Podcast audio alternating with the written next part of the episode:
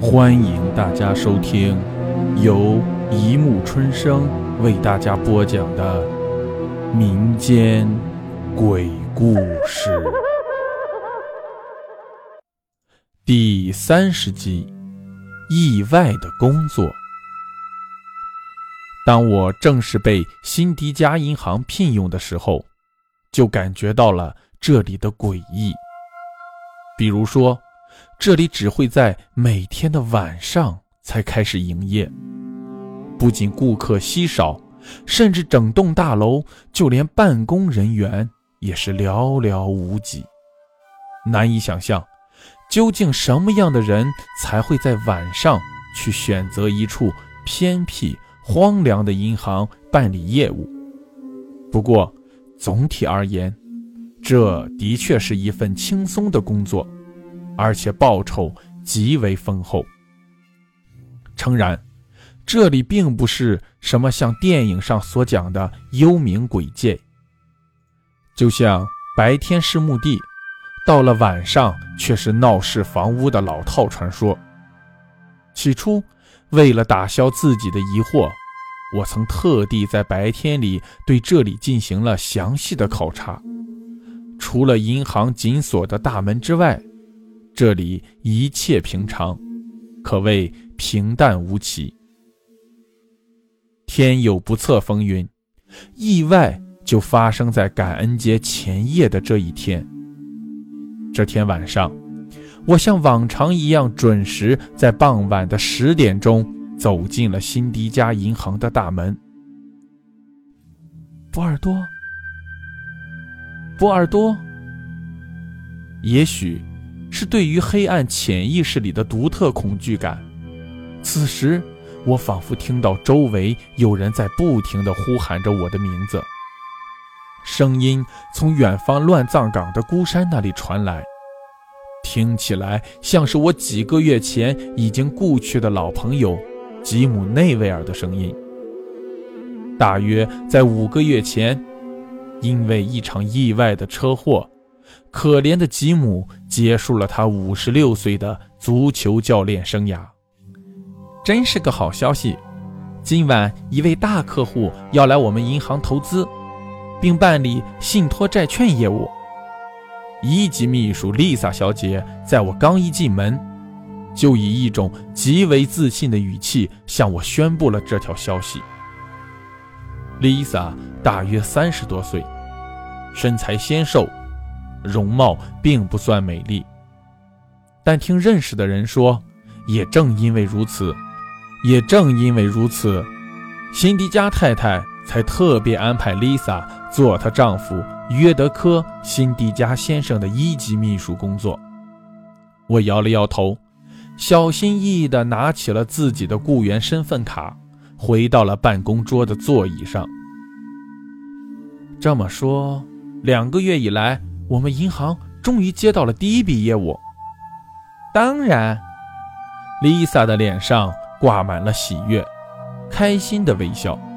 可是，这种笑容在某种程度上却让我感到隐隐的不安。那么，你所讲的那位客户会在什么时候到呢？我假装好奇，试探性的问丽萨道：“就快了，小伙子，我们。”得耐心等待，不是吗？就这样，时间一分一秒的过去了。直到门口的石英钟敲响了十二下的时候，我听到了门外嘈杂的喧闹声与汽车发动机熄火的声音。当大门被推开后，除了清洁工露西亚之外的所有雇员都已站在通道口走廊，等候着这位神秘人物的出现。不久，一个肥头大耳、大腹翩翩、西装革领、戴着墨镜的中年男子，在两位保镖的搀扶下，缓缓走进了大厅。欢迎您大驾光临，先生。您的到来真让我们这里蓬荜生辉。我主动向他伸出了手。有时候，为了应付平淡无奇的差事。我不得不让自己的外表假装友善。哦天哪！我的上帝，波尔多！该死的，赶快告诉我，你怎么会出现在这里？神秘男子摘下墨镜。当吉姆看见我的时候，却显得比我还要激动。老老天，你你是吉姆吗？我用发抖的声音小心的回答道：“在在五个月前，我可是参加了你的葬礼，还有……”此时，吉姆摆了摆手，示意我不要再讲下去。丽萨小姐，我现在有些话要对我的老朋友波尔多讲。至于投资信托业务的事，还是先暂时放一放吧。当然可以，尊敬的内维尔先生。Lisa 仍旧满面春风。紧接着，吉姆打发了两个紧随身边的保镖，并解散了欢迎他的辛迪加员工。我们在大厅靠近窗户的偏僻角落坐了下来。还没等我心绪彻底稳定，吉姆便首先开口讲道：“听着，老朋友，这件事也许你很难理解。”没错，正如你所想象的那样，我们生活在有如戏剧院般的世界里，每件事情的起因、经过，却完全隐瞒不让我们知道。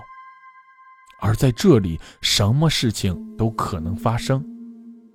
我们两个人当中，确实有一人早已故去。我微微点了点头。此刻。我宁愿相信自己是在虚无缥缈的梦中，也无法接受吉姆再次起死回生这一事实。看来，你没有明白我的意思。我要告诉你的是，波尔多，你已经死了，或者说，你来到了这个不属于你的世界。我开始仔细回想吉姆下葬那一天的情形。四月一日，刚好是愚人节。这么说，吉姆，也许你根本没有出过车祸，先前的那一切都是你刻意安排的吗？愚蠢的愚人节玩笑，就是为了在这一天给我个意外惊喜。吉姆摇了摇头，叹了口气。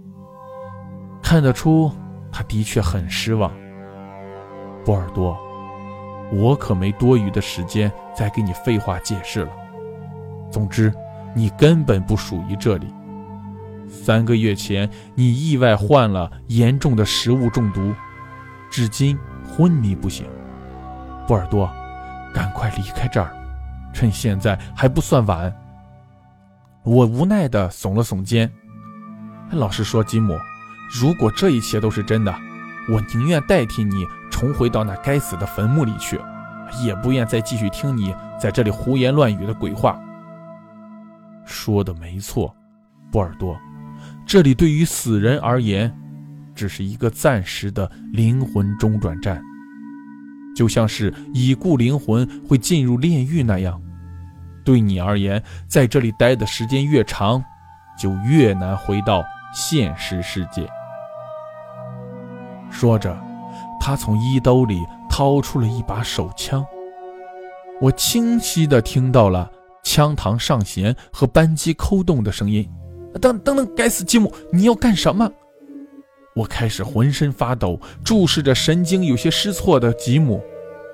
时间仿佛已经凝固在这一刻。我很抱歉，波尔多，看来你并不相信我。为了证明我并没有说谎，我只能把你送回原来属于你的世界里。不要企图大喊救命或者逃走，这样反而会让你更加不幸。就像你不需要点燃所有蜡烛走出黑暗，只需要从第一根开始就行了。等等，吉姆，别别这样，我我相信你还不行吗？我用颤抖的声音向他哀求着。可是，就在我还没有说出口的时候，吉姆已经扣动了扳机。我只感到身体一阵剧痛，鲜血从体内不断流出，随后便失去了知觉。爸爸，爸爸，妈妈，你快看，爸爸他醒过来了。也许是在恍惚的梦境里，我听到了自己七岁小女儿苏珊娜的声音：“波尔多，波尔多，哎，上帝呀，你还好吗？”随后传来的是我妻子萨拉的急切呼唤声。我缓缓睁开了双眼。只是周围的景色，已不再是我熟悉的模样。众神未卜，他先知，顾盼凝噎，静语塞。